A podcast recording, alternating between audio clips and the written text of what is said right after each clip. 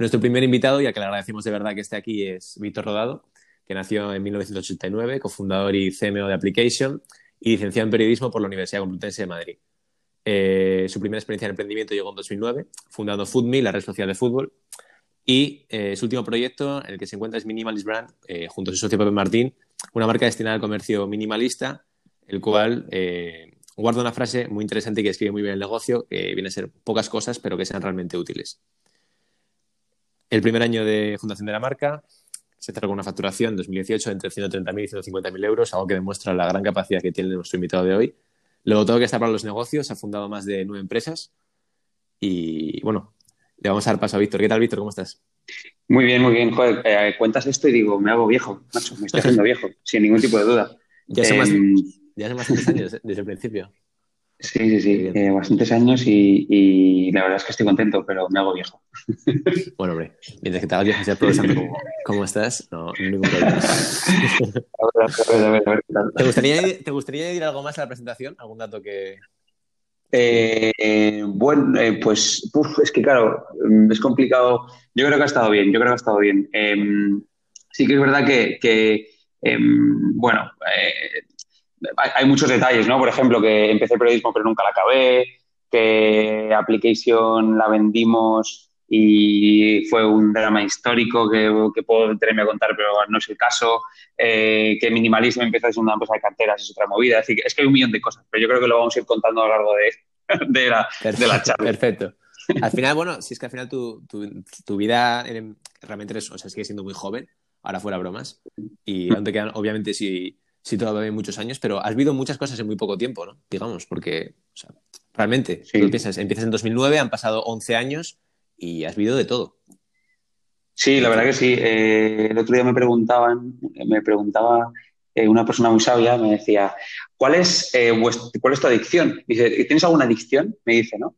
Y claro, yo me, quedé un rato pensando si se refería a alcohol, drogas, mujeres o dinero, a todo lo, que está... de todo el mundo, digamos. Claro, las adicciones del demonio, ¿no? Y, pensé, yo creo que, y dije, mi adicción es que, es, eh, que me eh, entonces, que, entonces que, que, sigue siendo una adicción, que sigue siendo mala, ¿sabes? Pero sí, es verdad que en estos últimos 10 años que llevo de vida profesional, eh, me ha pasado muchísimas cosas. De todo, además en, muy poco tiempo, es increíble, de verdad. Bueno, vamos a ir a tus inicios un poco, Víctor. tú decías estudiar periodismo, ¿Cómo es, por qué decías estudiar periodismo? ¿Qué es lo que te gustaba en ese momento? Y si realmente era tu intención dedicarte a ello. Pues sí era mi intención dedicarme a ello, empezando por el final. Y yo, empecé periodismo por un accidente. Yo siempre, siempre he tenido interés en, todo lo que tenga que ver con, creatividad aplicada a la venta de cosas, ¿no? Era como mi, algo que me llamaba la atención. Eh, pero también me gustaba mucho el fútbol. Entonces, mmm, ostras, ¿cómo, junto, ¿cómo junto las dos cosas, no? Entonces yo quería hacer publicidad, relaciones públicas, y que era como algo sencillo, ¿no? Los que queríamos hacer marketing, los que queríamos esa parte de creatividad, de venta de producto, empresa, todo esto. Venga, pues o, hacíamos ADE, que era más enfocado a pura empresa, o hacíamos más publicidad, que era una parte más creativa. Y yo iba a hacer publicidad y dos días antes de, de hacer la selectividad me doy un tortazo brutal en la moto eh, me hago mucho daño en una mano, me quedo sin un trozo de dedo, bueno, un drama de la leche, y tengo que hacer la selectividad oral. Em, con lo que ello implica. Entonces, yo hice la selectividad oral, porque esto es una cosa eh, eh, que cuando la cuento. Sí, la verdad que es muy brutal. es una cosa muy extraña, ¿no? Y me, te meten en una habitación, te dan una grabadora, tienes, que, tienes un, profesor con el que tienes que, grabar y demás.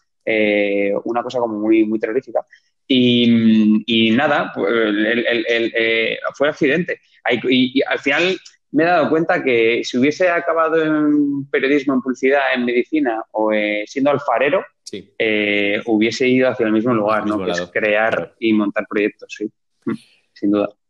La, es que la verdad, bueno, al final eh, lo que dices es que te han pasado muchas cosas que realmente tú ya empiezas, digamos, desde que abandonas el colegio, el instituto, que al fin y al cabo es cuando ya sí que de verdad empieza tu vida, digamos, la que tú tomas tus propias decisiones, ya empiezas de una manera totalmente distinta al resto. Un accidente te cambia todos los planes, ¿no? Te cambia, es decir, tú es una trayectoria probablemente, el accidente te hace enfocar el, enfocar, eh, digamos, el desafío que tenías en ese momento, que era aprobar la selectividad, ya de otra manera, y quizás viendo lo que te ha pasado después en la vida, no es como que te acostumbra a lo que luego viene sin darte tu cuenta. No sé si me explico. Sí, sí, sí, puede ser, puede ser. Em, la, verdad es que soy un privilegiado, ¿eh? es decir, que, que, no me ha pasado nada lo suficientemente grave como para... Es decir, me han pasado cosas más graves en el mundo de la empresa que en el mundo de las personas, ¿no? que en el mundo de, los amigos, de la familia. entonces, em, bueno, una, una, cosa que yo hago siempre para estar preparado que sé que no es tu pregunta, ¿eh? pero que me viene a la cabeza es, es, es, sonreír. Eh, que parece una gilipollez y parece eh, escribir en una taza, ¿no? Parece Mr. Wonderful, pero es algo que sonreír muchas veces al día es algo que además es contagioso, que, la gente de todo alrededor empieza a sonreír. Entonces, es algo que, a mí me ha ayudado y que ese tipo de cosas sí que son las que me preparan para momentos caóticos, ¿no? Y momentos de tensión y momentos duros que les tienen, ¿eh? Pero Sí, es como que, sí, no sé, eh, eh, eh, soy un privilegiado, ¿sabes? Yo creo que tú y yo, la gente que nos está escuchando, somos gente privilegiada, ¿no? Que no hemos vivido cosas. No, gracias a Dios, es verdad. Y ahí estoy totalmente de acuerdo contigo, ¿no? Y de momento yo puedo decir lo mismo. Y sí que es verdad que al final, muchas veces cualquier problema que no sale en el mundo de la. Bueno, sí, en este mundo de la empresa o en el, mundo de a lo que te dedicas, al fin y al cabo se puede solucionar con trabajo y si las cosas salen bien, se puede solucionar. Sin embargo y yo creo que también muchas veces lo que más nos afecta en el ámbito del trabajo son problemas que nos traemos desde el ámbito personal. Es decir, creo que es lo más peligroso, los problemas que más te pueden condicionar y que te pueden provocar que tomes malas decisiones, porque es lo que más afecta a tu mente, digamos, el área personal, yo creo. Que hay que tenerlo siempre muy bien sí, Sí, sí, sí. De hecho, para mí están totalmente conectados. Sí, para mí es exactamente lo mismo. Eh, obviamente sabiendo diferenciar ¿no? y siendo lo suficientemente equilibrado para diferenciar, pero, pero para mí eh, lo que hago yo todos los días es un estilo de vida, es eh, una forma de vivir, una actitud de vivir. Entonces, está totalmente conectado y me rodeo de gente que lo entiende. Al final es que tú amoldas tu vida personal a tu vida profesional y al contrario, ¿no? Digamos, como que al final se, interconectan. Bueno, Exacto, y después de todo esto, claro, al final, vale, ya empiezas la carrera, es decir, ¿cómo acabas siendo emprendedor digital? Porque tú lo, en lo que tú te licenciaste luego que acabas siendo emprendedor digital y cuál es el punto de interconexión, digamos. ¿En qué momento, es decir, qué es lo que a ti te llama al emprendimiento y en qué momento pasas de una cosa a la otra? A mí siempre me ha llamado, siempre me ha movido el concepto de libertad. Y el concepto de libertad eh, es, un, es como muy utópico, ¿no? Y es algo muy inalcanzable muchas veces, pero que para mí siempre la parte laboral ha sido esencial para llegar a esa, a esa utopía, ¿no? De, ser realmente libre, de poder eh, gestionar mi propio tiempo, con quién trabajo, para quién, libertad financiera, es decir, una serie de cosas ¿no? que para mí son esenciales para, para, estar, para estar feliz, para estar contento con, con mi vida. Entonces, eh, ese es el, primer movimiento. Entonces, todo lo que he ido haciendo en los últimos 10, 15 años ha sido enfocado a eso, enfocado a, a cómo consigo eh, hacer lo que me dé la gana, ¿vale? Siempre con los límites y con respeto. Entonces, pues ese, es el origen. Entonces, a partir de ahí empiezan a pasar cosas. ¿Y qué cosas pasan? Pues que estás en el mundo laboral, eh, pero estás en el mundo de la universidad y te acabas juntando a gente que piensa, eh, que, que busca este objetivo contigo. Al final, al juntarte con estos, acabas juntando proyectitos. Al final hay una cosa que tira más. Al final conoces a otro que no sé qué. Al final, de repente, te has convertido en un, en un, en, justo en eso, ¿no? En, un empresario que, que empiezas a manejar herramientas interesantes, que empiezas a entender cosas que antes no entendías, ¿no? En la parte financiera, la parte laboral, eh, la parte de producto, la, la, cantidad de partes que tienes que saber y de conocimiento que tienes que tener para emprender, pues empiezas a, dominarlas de manera relativa y te das cuenta que te empiezas a sentir bien en ese ámbito y que, y que estás contento y que además fluyes con ello y, y eres capaz de aportar valor. Que esto a mí me parece clave, ¿no? Sí, al final es importante, ¿no? Digamos lo más... Yo creo que en todo el sector del, del emprendimiento... Eh a ver, realmente el concepto de triunfar es muy relativo, ¿no? Y cada uno tiene unos objetivos, pero al final el que no aporta algo distinto y sobre todo, y cada vez más además, el que no aporta valor al, sector al que se dedique y no aporta algo distinto es muy complicado que, triunfe. Y tú lo hiciste realmente, ¿no? Porque en 2009, por ejemplo, vamos a hablar de tu primer proyecto de FoodMe. Eh, ¿Mm? A día de hoy, por ejemplo, sí que es verdad que hay muchísimas aplicaciones, muchísimas redes sociales de fútbol, por decirlo de alguna manera, está B-Soccer, bueno, ¿Mm? hay plataformas, pero en 2009 no era lo mismo. Eh, a ti ya nos has dicho antes, eh, te encanta el fútbol, a mí también, la verdad. Y personalmente, sí que es verdad que de, pequeño, eh, y bueno, eh, hasta hace no tanto, yo tenía también la, cosa de decir, yo me quiero dedicar a algo que tenga que ver con el, con el fútbol. Era un, un, total obseso del fútbol, me encantaba, ¿no? Mm. Y sí que he pensado durante toda mi vida, es decir, me gustaría dedicarme a algo en un futuro que esté relacionado de alguna manera, ¿no? Y tú lo conseguiste desde, una, desde un punto de vista y desde una perspectiva que no es la común. Es decir, la gente piensa en algo directamente relacionado con el deporte y tú lo que haces es que eras una, que eras una aplicación, digamos, una red social.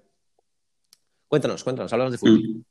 Claro, pues a ver, esto es muy, es, muy sencillo. Esto es una cosa que me he dado cuenta ahora. Em, hace pocos meses, yo te diría que menos de un año, me di cuenta que lo que yo he ido haciendo históricamente es montar proyectos eh, sobre lo que en ese momento movía mi vida y era mi pasión, ¿no? Eh, cuando empezó fútbol, mi, pasión era el fútbol, la comunicación, el, deporte, la tecnología aplicada al fútbol, y de ahí salió Foodme, y ha ido pasando de, de, ahí a ahora mismo, ¿no? Todo lo que iba montando ha estado muy conectado a lo que eso me movía. Y si encima él acaba de generar dinero con eso, pues ya era maravilloso, ¿no? Entonces, Foodme es un, es un fracaso. Es un fracaso profesional, es un éxito personal, ¿no? Entonces, eh, montamos Foodme sin tener absoluta idea de nada, pero de absolutamente nada. Es decir, yo en ese momento no sabía de absolutamente nada, nada. Entonces, eh, bueno, pues salieron muchas cosas mal, muchas cosas bien, hubo factor suerte, factor mala suerte, y lo que saco de ahí fue Mm, que, no es un juego esto de emprender. Que emprender va de Excel, de mirar cuánta rentabilidad tienes, de saber cuáles son tus vías de negocio, de entender cuándo vas a poder pagar nóminas, y eso es un negocio. ¿vale? Lo demás es marketing, es historieta, es precioso, es prensa, pero lo importante es oye, cómo narices consigo que esto aporte valor, que esto me genere riqueza, que esto genere riqueza a otros y que realmente sea algo transformador para, para es decir, cuando es transformador consecuentemente acaba siendo un producto de éxito, ¿no? Claro. Y eso fue lo que aprendimos. Claro, al final, eh, además nos viene muy bien esto para, enfocar el tema del emprendimiento. Es decir, yo creo que, y sobre todo la generación, bueno, la generación Z, por llamarlo de alguna manera, la generación de, que es la generación de más jóvenes ahora, 18, 19 años, es verdad que el emprendimiento cada vez, bueno, está, está cogiendo mucha, mucha fama, digamos, entre nosotros, aparecen cada día nuevos cursos, ¿no? Y sí que es verdad que desde fuera se pinta el emprendimiento, que es verdad que lo es, y que aquí somos unos apasionados de ellos, de ahí el nombre ya del podcast, como una oportunidad de, como has dicho, desde libertad financiera, de libertad personal también, es decir, de, poder desarrollar la actividad que nosotros queremos siendo nosotros nuestros propios jefes, ¿no? Pero que no es todo, mm. que no es todo de color de rosa y que efectivamente eh, muchas veces con un buen fracaso se aprende más que con, con éxito. Cuéntanos cómo eh, dijiste tú el primer fracaso, cómo fue eso y si en algún momento te llegaste a, no a perder las ganas, pero sí a plantearte la vida de decir, bueno, igual esto no es lo que yo tengo que hacer y me tengo que meter. ¿Cómo es? Bueno, cuenta. Sí, a ver, yo lo que. Foodme fue una experiencia agridulce y eh, fue un fracaso por muchas cosas, ¿no? Porque en la parte personal, con la gente que lo monté, eh, no fue como yo esperaba, fue un fracaso en la parte económica, pero salieron cosas muy bien, muy bien también y aprendí realmente a, qué son las palancas importantes y qué es lo que hay que hacer para que un negocio pueda tener éxito, pueda tener futuro. Eso lo aprendí ahí, ¿vale? Eh, yo siempre he entendido, que esto también es muy Mr. Wonderful, pero yo siempre he entendido eh, los momentos de, los momentos jodidos como momento de, cambio, de reflexión, de análisis, de crítica y de salir de ahí eh, mucho mejor y, intentar entender realmente y vivirlo de manera interna como experiencia vital que te ayuda a ir al siguiente paso. Entonces, eh, em, fue, fue, fue, si lo, desde fuera, fue una experiencia em, dolorosa, donde hubo realmente momentos muy duros, muy, muy duros, pero que no volvería, que no cambiaría. No, no tocaría nada de lo que pasó, porque me ayudó mucho. El Víctor de hoy viene de ahí, viene de ahí y de lo, de lo bueno que pasó y pero también de lo malísimo que pasó. El otro día pasaba ahí por la universidad y se te vino una nostalgia increíble, ¿no? A todo lo que vivimos allí, a todo lo que nos pasó, que fue espectacular. Claro, al final es lo que, digamos, son tus cimientos, ¿no? Es decir, es lo que luego tú has empezado a montar toda tu, trayectoria. Con, además, lo, lo bueno de tu, de tu historia, Víctor, es que son, eh, es como tú dices, te has, digamos, dejado llevar por lo que en ese momento te apasionaba o te gustaba, ¿no? Y has tocado eh, sectores de todo tipo, de todo tipo, de, o sea, de verdad, es, es increíble. Y hablando de sectores de todo tipo, Vamos a hablar de application porque ahora que también está tan de moda el famoso software as a service, digamos. yo mm, personalmente te conocí por The Power MBA. Fue la primera vez que te vi. Mm, claro, como muchos, como muchos. En una, clase y me quedó, de verdad, me quedé flipado. Bueno, me, gustó mucho tu clase. Mm, y quiero que, nos sales un poco de application. Ya no, ya no de cómo acabaste, que solo lo hablaremos luego, sino cómo surge y a qué se debe el buen, digamos, el buen funcionamiento que tuvo en su momento la, la, aplicación? Vale, a ver, eh, application eh, viene de que yo quería tener un reto tecnológico, reto de negocio, reto, reto de gestión en general, y esto era gigante, ¿no? Es decir, hacer que un modelo como el de application funcionase era un reto de, otro nivel. Entonces, ¿cómo, ¿cómo pasó esto? Pues inconsciencia absoluta, es decir, éramos unos inconscientes, no, no sabíamos a lo que nos enfrentábamos y empezamos a caminar. Y nos fuimos encontrando con mil cosas buenas y mil cosas malas. Eh, application nace de que yo siempre he sido un poco cara dura y me monto un blog y ese blog un día eh, me monto un blog para poder colarme en eventos de emprendedores, a poder entrevistar a inversores, poder entrevistar a CEOs, es decir, para intentar meterme en el mundo del emprendimiento tecnológico y de ahí sale de ahí sale eh, Application, sale la idea y empezamos a moverlo con un profesor de universidad, me presenta un amigo, otro me presenta a otro, acabamos teniendo un equipo técnico, conseguimos que nos den tres duros, con esos tres duros alquilamos una oficina, lanzamos el primer producto y empieza todo el recorrido, ¿vale? Application lo que viene a solucionar es, oye, vamos a dar herramientas. en ese momento el mobile era algo que era muy especulativo, era muy fantasioso, estaba en el mundo de las ideas y poco en el mundo del barro, ¿no? De la realidad. Eh, y, lo que hacíamos con Application era bajarlo, ¿no? Es decir, decíamos a un restaurante, oye, si quieres ganar dinero a través del móvil, haz esto, esto y esto. Y ofrecíamos una herramienta que desde 9 euros al mes o 10 euros al mes y de hecho sigue existiendo, que te podías crear tu propia aplicación móvil, funcionaba. Y esto fue, esto fue al principio, desde fuera parece muy, muy, muy sencillo, ¿no? Pues qué bien, claro, funcionó, qué maravilla. Eh, tiene un modo de negocio muy complejo, ¿no? El SaaS es muy complejo, muy complejo porque eh, es muy complicado rentabilizar cada cliente. Claro. No, por, muchas cosas, ¿eh? pero es muy complicado rentabilizar cada cliente. Tardas mucho. Efectivamente, el payback, digamos, ¿no? De, es decir, lo, que te cuesta adquirir un cliente, ¿no? Eh, es, Sí, es, muy, es mucho mayor que digamos que el... Bueno, claro, pero al final, a la hora de analizarlo en sí, el application como tal, tú explicabas en, esta clase que, bueno, la serie de métricas clave que aplicabais en el, en el negocio, ¿no? Mm, y mm, mm. digamos que tú, o sea, de primeras se ve como un, modelo, un modelo digamos, eh, a ver cómo, cuál es la palabra. Eh, al que quiere crear un negocio, digamos, un negocio, el, el negocio que todo el mundo quiere tener funcionando probablemente sea uno así. Es decir, porque luego la rentabilidad que te puede dar un negocio así en caso de que funcione es tremenda. Es tremenda. Porque al final, claro, cuando, cuando, consigues un buen, eh, digamos, una buena red de usuarios, la rentabilidad puede ser tremenda, ¿no? Porque al final a todo el mundo le interesa y cada vez más tener una aplicación, estar, en estar eh, de alguna manera posicionado en el sector digital, negocios de todo tipo, e-commerce sobre todo, pero también negocios tradicionales que quien, lo que tú decías, un restaurante, por ejemplo, una aplicación. Es decir, es un negocio, eh, el software as a service, que digamos, todo el mundo, si le dices qué negocio quieres tener, te puede poner muy probablemente un ejemplo como este, ya que eh, puede ser súper, súper rentable, pero a su vez es un modelo muy, muy complejo, como has explicado, ¿no? Mm. ¿qué es, ¿En qué momento, digamos, como has dicho antes, no torcer, pero ¿en qué momento eh, se complica el tema de application para, vosotros? Bueno, se complica desde el principio porque eh, nos damos cuenta desde el primer momento que necesitas un muy, muy buen producto que solucione muchos problemas eh, para realmente que la gente pague por él, ¿vale? sobre todo la pyme, la pyme española, que no está digitalizada, que contarle esto para ellos era como algo muy novedoso. Y, hace así. Em, claro, esto fue en 2000, empezamos con esto en 2000. 2013, claro. 2013, pues, eh, que parece que no, pero son siete años. A día de hoy, a día de hoy seguro que a muchísimas empresas que se están presentando te lo van a seguir, eh, digamos, rechazando porque lo van a ver como algo súper lejano, que en realidad no lo ves, que está aquí, pero bueno. Claro, yo siempre digo que nuestro gran problema fue que lo, fuimos capaces de solucionar, ¿eh? pero para mí hay dos tipos de SaaS, ¿no? El, el, nice to have y el must to have, ¿no?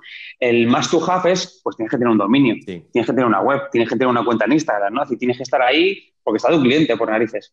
Pero luego está el nice to have, que es, bueno, pues tengo marketing automation, tengo un dashboard donde me pinta las métricas, tengo la app de tu negocio, en el caso de application, ¿no? Entonces, eh, claro, venderle algo a un, venderle a una pyme un nice to have algo que mola tener, pero que no es 100% necesario, pues requiere más costes de adquisición, claro, requiere, más cosas, requiere que tu funnel eh, sea más arriesgado. ¿Qué pasa? Que al final fuimos capaces de encontrar los canales de venta donde dejase de ser un nice to have y fuese un must to have, ¿no? Eh, por, el, por, por, por, por, la, por la, por la naturaleza de los canales de venta al que estamos yendo. Para, para que el negocio funcione, efectivamente, lo que tienes que hacerle ver a la empresa que es necesario realmente, ¿no? Que no es un, que no es un extra, que es algo que la, que la, empresa necesita, digamos, para poder subsistir y para poder avanzar, ¿no? Eh, ¿La vendéis? Claro, nosotros. cuéntame, sí. Cuéntame eso. Mm. No, no, que, la, clave del, la clave de Application fue eh, lo que te digo, encontrar exactamente eh, el canal de venta. Cuando encontramos el canal de venta, que, fueron, que fue un B2B2C, es decir, que fueron grandes empresas con las que hacíamos un acuerdo y a través de ellos éramos capaces de penetrar en, las pymes de los pueblos, ¿no? Que eran, o las pymes de las ciudades, es decir, a través de esos canales de venta que eran muy tradicionales, eh, pues ahí eh, los costes empezaban a funcionar, el PIB iba a quedar más rápido, ¿no? Es decir, pasaban otra serie de cosas y el riesgo era menor. Y conseguimos vender la empresa en un momento en el que, en el que después de haber encontrado esto, después de haberlo explotado, ¿no? Con Telefónica, con Santander, con AXA, habíamos explotado estos modelos, habían funcionado y, el siguiente paso fue, oye, vamos a, ir por una ronda, porque ya sabemos cuáles son los canales, vamos a hacerla crecer y cuando salimos a por la ronda, uno de los inversores nos dijo, oye, eh, era, un, era, un, inversor más industrial y nos dijo, oye, yo eh, os la compro, yo os compro la compañía porque creo que con esto puedo hacer esta serie de cosas en unos años. Y al final, después de una negociación larga, conseguimos venderla e integrarnos en el grupo que ellos tenían, que es el grupo Fibonacci, que es el dueño actual de Application. Claro, al final, eh, Víctor, siendo sincero y pensándolo, ¿tú consideras tu Application como tu mayor caso de éxito? Porque es el más famoso sin duda, pero es el que tú más has disfrutado, digamos, de todo lo que has hecho. Eh, bueno, eh, ¿sabes qué pasa? Que, claro, para mí disfrutar ha cambiado, ¿no? ha cambiado el, concepto. Eh, incluso para mí, ¿cuál es el concepto? Claro. Entonces, sí que ha sido el caso más, el más bonito. El más bonito, el más intenso, el más. es decir, como además tuvo, tuvo un gran éxito, ¿no? Al final vendimos la compañía, fuimos capaces de que, de que los inversores algunos ganaban dinero, otros no perdieran, que Telefónica estuviese contenta, que el equipo también. Es decir, eh, nosotros a nivel personal también fuimos capaces de darnos una tranquilidad económica, así que, funcionó para un porcentaje alto de las, de las personas que habían eh, apoyado, nos habían apoyado y habían confiado, eh, pero es verdad que lo que ahora Minimalism es mucho más bonito. Está más conectado con lo que yo soy y con lo que me gusta y con lo que me gusta en la vida. ¿Sabes? Entonces, bueno, pues es, es es muy, es, es, es, diferente, es diferente. En ese momento de mi vida, eh, Application es un proyecto maravilloso donde eh, yo era muy fan de la tecnología, de lo que estaba haciendo y de cómo lo estaba haciendo, y ahora justo estoy viviendo mi pasión también, ¿no? Que es una empresa B2C, eh, con un propósito súper fuerte, donde la, marca es lo primero, el cliente final, no hay... Es, diferente. A mí personalmente también estoy de acuerdo contigo. creo lo que he dicho antes, creo que digamos, eh, en pleno funcionamiento probablemente no sea el negocio más rentable económicamente, porque al final un software as a service que funcione es súper, súper rentable, ¿no? Digamos, de muy buenos resultados. Pero a mí lo que también me apasiona es el, B2C, sin duda.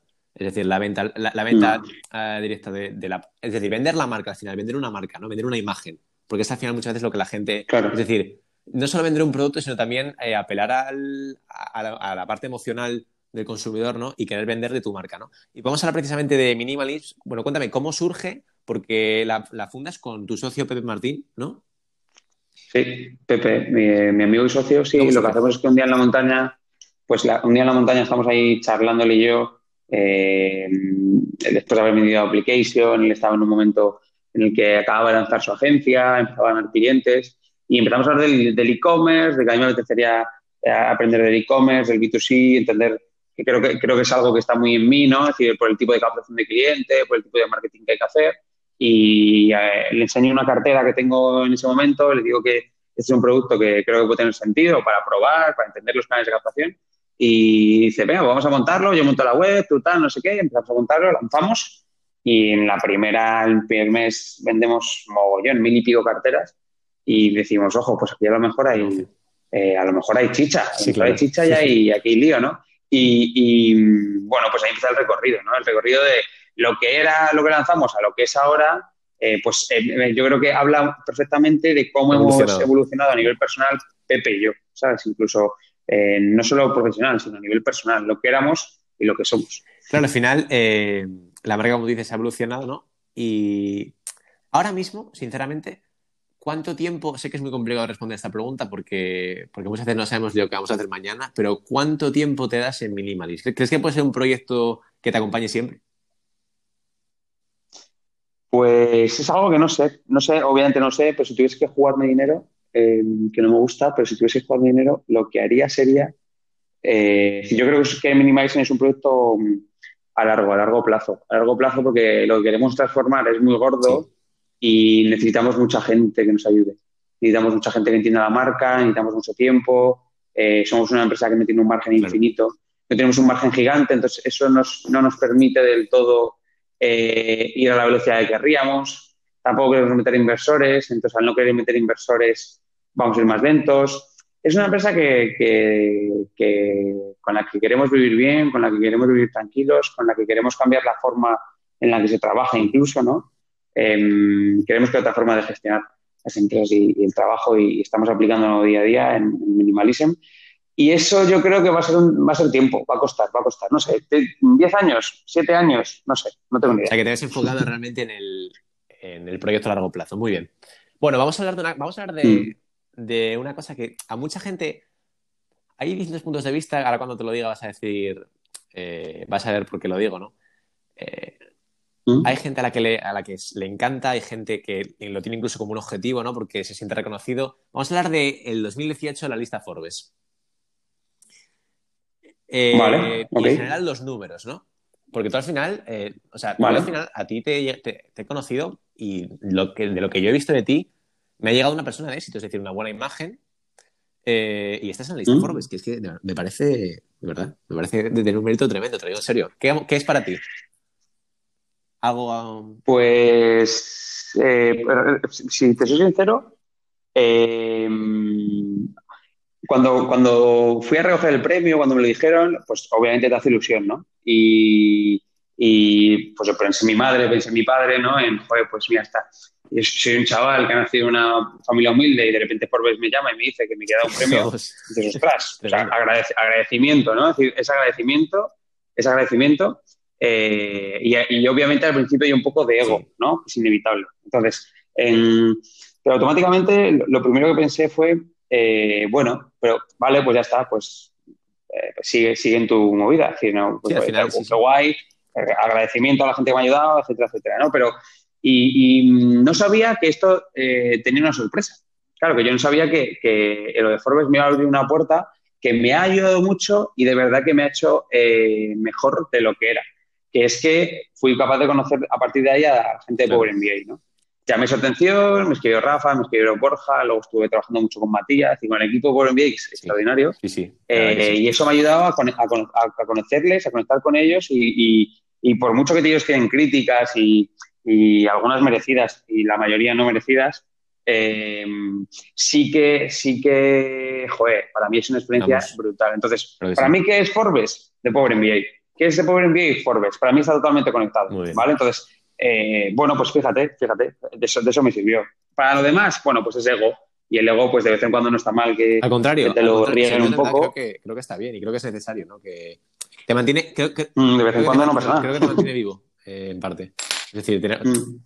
Sí, sí, sí, sí, sí. Sí, sí, es decir, hay que controlarlo bien porque eh, desde mi, claro, desde mi posición a veces es un poco lioso, ¿no? Y me rodeo de gente que me da cachetazos en la cabeza y eso es maravilloso. Sí, eso viene muy bien. Pero, pero sí, sí, cuando dejas la parte ego que te dura mm, cuatro horas, eh, lo siguiente es, bueno, pues, pues mira qué bien, ¿no? Agradecimiento. Y la siguiente es, te surge lo de Power MBA, que fue, que ha sido de verdad eh, y está siendo una experiencia De Power MBA yo, bueno, aquí personalmente, yo personalmente lo estoy, lo estoy usando y me parece increíble. O sea, creo que, además creo que va a seguir avanzando porque me parece, es imposible gustar a todo el mundo. O sea, eso está claro. Y críticas vas a tener. Creo que efectivamente reciben demasiadas críticas, pero me parece un programa espectacular con, con gente, con gente preparada y sobre todo, ¿sabes lo que me parece a mí de Power MBA que tiene que muy poca, muy, muy pocas, eh, incluso escuelas de negocio tienen, ¿no? Eh, por ejemplo, ¿Mm? comparándolo ya no con una escuela de negocio privada como, como tema IE, que son muy potentes, ¿no? Pues comparándolo con una. Mm, no, es comparable, comparándolo pero no, pero comparándolo, por ejemplo, con la parte de ADE de una universidad normal y corriente, de verdad que me parece mejor por, por una razón muy sencilla, porque quien te enseña es alguien que no te enseña porque lo haya, con todo respeto a que hay, profesores buenísimos en este país, buenísimos, ¿no? Pero, pero quien te enseña, te enseña en base a, algo que él ha conseguido. Él ha estado en el sector, él sabe lo que hay, ¿no? Digamos. Él sabe cómo, cómo funciona. ese, punto que tiene Power MBA no mm. lo tiene prácticamente nadie. Y es que hay gente buenísima. Buenísima, de verdad. Y creo que es. Calidad-precio es imbatible. Sin duda, sin duda, es verdad. Es verdad. ya te lo digo. Es así, es así. Sí, sí.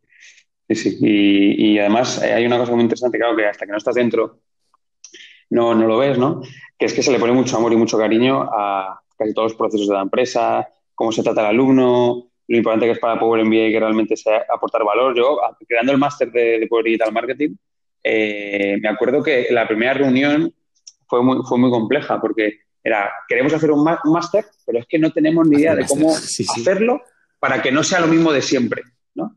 Y yo les decía, pues es verdad, y fue lo que más tardamos, ¿eh? en intentar montar un máster que sea totalmente diferente. Y el máster que hemos hecho de, digital marketing es muy buen máster. Es cualquier persona que no tenga ni idea de, marketing, incluso los que saben eh, y quieren profundizar más en algunas cosas, es brutal porque nos estamos sentando, es nos, nos, hemos sentado con gente mega crack, mega crack, ¿eh? es decir, gente muy buena que nos ha dado unos repasos. Yo estaba diciendo, es lo bonito al final. Vaya repaso me están dando. Sí, sí, sí, sí, brutal, brutal. Y, muy guay. Es lo bonito que tiene el máster. Eso es. Eh, claro, al final. Oye, no nos, no, nos han, no nos, han, pagado, no nos han pagado, nos tienen que pagar por esto lo que les acabamos de decir, ¿no? Vamos a pedirles algo. Luego, le mandamos un mensaje. Luego le, mandamos un mensaje a Borja luego a ver si, a ver si manda algo. A ver, a ver si, a ver si cae. Eh, bueno, eh, ya las últimas preguntas, Víctor. Eh, mm. Y para terminar de cerrar, todo el tema de los títulos. ¿Crees que en este país eh, hay titulitis y crees que con la cantidad de empresas que están ahora mismo y gente como tú, por ejemplo, que te dedicas a una cosa totalmente distinta a la que en su momento empezaste a estudiar, están yendo contra ese titulitis a demostrar que al fin y al cabo es muy importante estudiar, es muy, muy importante tener formación, pero lo que más importa es eh, el trabajo, la calidad de la persona, el esfuerzo, ¿no? Al final, explícame cómo lo ves tú eso, sobre todo aquí en España. Pues es que, a ver, aquí, es decir, eh, si me dejas, te voy a explicar como en dos o tres minutos, si la versión más larga, ¿vale? Eh, porque es algo que yo creo que, para mí es importante al menos. ¿eh? Em, a ver, al, final, lo que ha pasado, macho, es que no, sé qué edad tienes tú, ¿eh? Yo tengo 31 años, 19 em, años, ¿vale? Pues a ti, a, ti en el, en el cole, tus padres, todo el mundo, no digo a ti porque a lo mejor a ti no, ¿no? Pero nuestra generación, a la gente que ha nacido eh, desde el 90 hasta el 2000, ¿vale? Em, o 2001, 2002, nos, han contado unas cosas. Nos han contado unas cosas. ¿eh? Nos han contado que estudiar en la universidad está bien, nos han contado que luego tenemos que tener un sueldo, que nos tenemos que comprar una casa, que tenemos que a un coche, que, em, que no pasa nada si nos metemos en una hipoteca, eso es lo que nos han contado. ¿no? Entonces, em, estamos preparados para eso. Y todo el modelo de vida, y todo el modelo social, y todo el modelo, em, todo el modelo prácticamente, desde que sales a la calle hasta que te vas a la cama, y todo, desde el principio hasta el final, está montado para que tú hagas eso, ¿no? Entonces, ¿qué pasa? Que nuestra generación lo ha hecho bien. Ha ido a la universidad, se ha esforzado, ha intentado sacar las mejores notas, estamos siendo tal. Y ahora resulta que cuando salimos a la calle, salimos al mercado, nos dicen, no, es que esto ya no vale, es que ahora lo que hay que hacer es esto, lo otro, lo otro, lo otro. Entonces, ¿qué pasa? Que, nos cabreamos, nos cabreamos, nos cabreamos y decimos, a ver, señores, eh, no me, no me, es decir, no me deis unas herramientas, no me deis unas expectativas y me contéis un plan de vida y luego no me dais las herramientas para conseguir esa movida. Entonces, no es un problema de titulitis, es un, para mí, ¿eh? no es un problema de titulitis, es un problema de, de que estamos en un mundo que cambia más rápido del, que, el, sistema y que los mensajes y que, claro, entonces, para mí uno de los problemas fundamentales es que eh, todo, todo, absolutamente, es decir, eh, eh, ahora mismo capitalizamos, ¿no?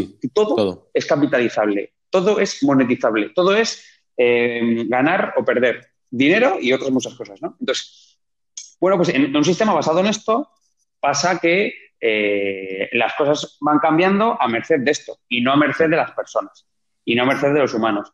Y yo creo que más allá del dulitis o de que en España pase una cosa o que en Europa pase otra o que nos hagamos viejos o que nos hagamos jóvenes o lo que sea, para mí es un problema de que el sistema ahora mismo eh, claramente no está funcionando. ¿Que es el mejor sistema que hemos tenido en la historia de la humanidad? Sí. Pero que la gente sigue sin ser feliz, también. Y que entonces, em, pues que hay que cambiar cosas, hay que cambiar cosas y, y la dulitis es uno de ellos, ¿no? Así que parece que está feo si no estudias en la universidad, ¿no? O si no tienes un coche con 35 años, o si no has casado, o si no tienes una casa con 40, como sí, señores, que, al final, al final, o sea, la gente lo que, lo que yo creo que, que, muchos de vosotros les estáis demostrando, ¿no? Es que no hay una hoja de ruta predeterminada, cada uno tiene su momento, cada uno tiene, y al fin y al cabo, hay que estudiar, hay que formarse, porque si no es imposible hacer nada, eso está claro, de una manera o de otra. Claro. Pero, pero es lo que tú dices, ¿no? Que, que no tiene por qué ser todo, no hay por qué es decir, no tiene por qué seguir todo el mundo al mismo rebaño que hace siempre lo mismo. la mis... Es decir, cada uno tiene su momento. Eh, todo eso que has dicho está bien, cumplirlo a lo largo de la vida, pero hay muchas maneras de cumplirlo, ¿no? Y también pasa, te voy a poner ahora desde el punto de vista de la famosa libertad financiera que has mencionado antes, que, mm. que por ejemplo, no hay ninguna, ni siquiera en la universidad, no hay ninguna asignatura que te enseñe a manejar el dinero. Entonces. Claro, pero porque es, es muy peligroso, es muy peligroso eso. Eh, es muy peligroso que la gente sepa manejar pero, Sí, pero es, verdad. pero, o sea, al final, yo creo que si realmente la universidad nos enseña lo mejor para nosotros, tenía que enseñarnos eso. Claro, claro. Sí, sí, yo estoy de acuerdo contigo. ¿eh? Eh, creo que hay que dar a la gente herramientas y creo que si el dinero es parte clave del sistema y de la vida, según se ha planteado, ¿no? Pues que mínimo que nos enseñen a manejarlo, ¿no? Y a saber qué hacer y qué no hacer y cómo. ¿Qué pasa? Que eso generaría menos diferencias, menos divisiones, generaría y si la gente maneja su dinero bien y de verdad, eh, bueno, pues, pues, probablemente estaríamos en, es decir, pasarían otras cosas. No sé cuáles, ¿eh? No sé cuáles, pero no me imagino al mundo eh, manejando inversiones, ¿no? Es decir, el mundo, el, dinero está donde tiene que estar. Y, eso sí, eso sí. Entonces, bueno, pues las cosas funcionan como, como es ahora, ¿no? Pero yo tengo la sensación de que mucha gente... Aunque parezca mentira, oye, parece inconexo, con un, buen, con un mejor manejo del dinero desde que comienzas a, a, a dedicarte a la vida laboral, probablemente no necesites más dinero. En ese momento, quizás sí, ¿eh? pero probablemente no necesites ese dinero y te puedas, puedes decir, no, mire, yo tengo tomado la decisión. No sé si me explico, ¿no? Que al final muchas veces nos, nos eh, condiciona para mal el hecho de no controlar el dinero y no conocer el dinero. Y estar relacionado con la libertad financiera todo ello. Sí, sí, a ver, es que es lo de siempre. decir, lo del dinero es muy perverso, muy perverso. Pero yo sí que opino como tú, ¿no? al el, el dinero da felicidad, la felicidad da el dinero. No, el dinero lo que hace es que te dejas de preocupar de cosas que, te quitan energía y te acerca más, te acerca más a, una posible felicidad, ¿no? Porque, porque mm, te quita, te quita preocupaciones. Y eso, y las preocupaciones son el sinónimo de no felicidad. Entonces, mm, eh, eh, pues al final, eh, el que tiene que ser feliz va a ser feliz cuando tiene su dinero. El que no va a ser feliz nunca, da igual que le des 100 millones de euros. A ver, que no vaya a ser feliz nunca. Entonces es un tema tuyo, es un trabajo personal. todo el mundo quiere, cuando, cuando montamos un X negocio, ¿no? El objetivo está claro, o sea, el objetivo es dedicarnos a lo que nos gusta y ganar dinero, porque si no estamos tontos, todo el mundo quiere monetizar, está claro, ¿no? Al fin y al cabo, todo el mundo quiere monetizar y todo el mundo quiere ganar dinero. está muy bien el dinero y, también deberíamos acostumbrarnos probablemente a hablar más de dinero, ¿no? Porque es un tema que es, sobre todo en España, muchas veces muy, un tema muy tabú, pero, pero que tampoco puede controlarnos hasta, hasta tal punto de, como no tenemos ni idea de cómo va ni cómo funciona, nos entregamos a él, ¿no? Y no es así tampoco. Es decir, creo que deberían de, enseñarlo. Bueno. Sí, sí, sin duda alguna. Sí, sí, eh, tres preguntas muy rápidas, Víctor, y de verdad que muchas gracias por, estar aquí. Eh, sí, bueno, tema antes que has dicho que hiciste una web en la que eh, entrevistas a inversores. Ahora mismo, ponte en la perspectiva de inversor. ¿Qué crees que es el futuro en el mundo de los negocios? ¿Qué negocios crees tú que son el futuro? Eh, los que piensen en mejorar la vida de las personas, sin ningún tipo de duda. Creo que la tendencia es que eh, las decisiones políticas, las decisiones sociales en general, las decisiones económicas van a ir enfocadas a que la gente viva mejor, viva más y viva más feliz. entonces ahí hay muchos, ámbitos, hay muchos ámbitos, ¿no? Hay muchas cosas que se pueden hacer. Toda la parte medioambiental, toda la parte de sostenibilidad, toda la parte eh, de mejorar en los procesos eh, de, la reutilización de recursos, eh, la tecnología aplicada a, la, medicina, ¿no? Todo eso yo creo que es hacia donde, por lo menos lo que a mí me interesa. A mí me interesa eso porque al final me interesan los negocios que de verdad, que piensan en las personas y, que piensan realmente en transformar cosas y no hacerlo de siempre. ¿no? Me aburre mucho las empresas que vienen a, hacer un copy, un copy pega y con el mismo mensaje, intentando ganar dinero y, ya está. Eh, a mí eso no me gusta. Lo entiendo, lo, lo entiendo, no, lo, respeto perfectamente, pero no, no me gusta. Entonces, eh, bueno, pues, personalmente, pues, pues eh, yo junto a dos, bueno, a dos socios que son dos amigos míos desde, desde muy pequeñitos, que siempre llevamos, llevamos ya mucho tiempo que nos explica mucho todo el tema del emprendimiento y estuvimos a punto, ahora justo antes del COVID, de, de sacar una marca de ropa, ¿no? Em, y realmente lo que pasa es que al final muchas veces nos damos cuenta de que eh, no estamos ofreciendo algo diferente, ¿no? Es decir, sí, teníamos, creíamos que teníamos puntos fuertes, teníamos puntos, pero, eh, por ejemplo, el caso de Pompey, mismamente, o incluso, bueno, vuestro caso, ¿no? Al final, de alguna manera habéis llegado a, comercializar algo distinto, ¿no? Y es, de verdad, que creo que es súper necesario porque al final tú, esto, esto va a pasar siempre, cuando, por mucho que te pueda ir bien, y creo que también para el desarrollo personal sienta mucho mejor eh, lo, que, lo que debe decir a continuación, ser el primero que hace algo y que triunfa siempre va a ser más reconocido que el que te copia. Es decir. Eh, claro, claro, claro. Mm, sí, sí, pero también te digo, decir. Sí, estoy de acuerdo, ¿eh? pero, pero yo creo que debemos de salir. a mí no me gusta la, lucha esa de el primero, el que pega dos veces. Es decir, me gusta más el, oye, eh, vamos a ver.